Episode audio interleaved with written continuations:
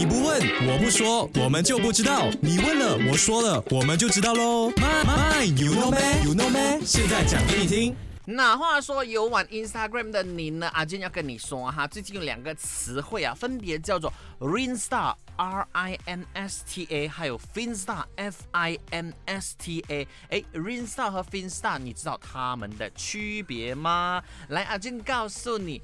Rinstar R I N S T A 就是 Real Instagram，许多人俗称 Public Account。OK，那这些账户呢，通常都是公开，任何人都可以关注的。呃，发布一些经常编辑啊、完美的这个照片啊，向外界就塑造了一个生活多姿多彩的形象了。说穿了啊，这些就是年轻人用来管理个人公关的地方啦。OK，那当我们想发牢骚啊，然后呢宣泄情绪啊，或是想要讲别人的坏话。话又不想破坏自己的形象的时候呢，应该怎么办呢？这个时候就需要一个 Finstar，F I N S T A Finstar 就是 Fact。Instagram 或者叫 private account，OK？那 public 的 Instagram 呢，或许有数百个甚至更多的这个 follower，but then private 的 account 呢，通常就只有呃数十个追踪者，而且只有比较亲密的朋友呢才知道账户名称和可以关注啊哈，OK？那所以呢，如果呢你也是想要塑造自己美好的形象的话呢，放心，你就去 create 一个 real Insta，